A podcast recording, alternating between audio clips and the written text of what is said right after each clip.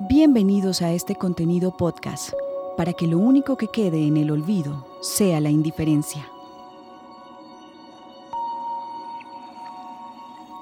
La unión para rechazar el delito de desaparición forzada es uno de los retos que tenemos como país. Uno de los problemas que tenemos justamente es que no sabemos cuántos desaparecidos hay en Colombia. Digamos, hay una serie de, de datos, tanto de cifras oficiales como nuestras.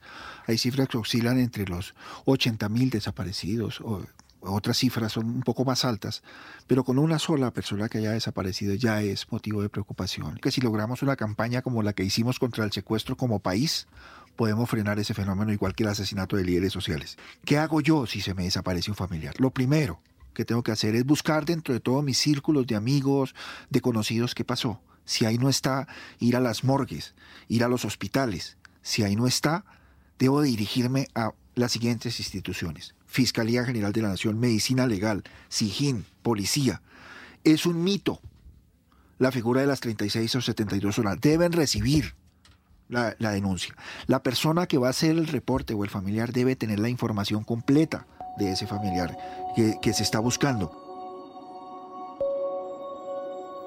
William Rosso es coordinador del equipo de derechos humanos del Centro de Investigación y Educación Popular CINEP, Programa por la Paz. Para que lo único que quede en el olvido sea la indiferencia.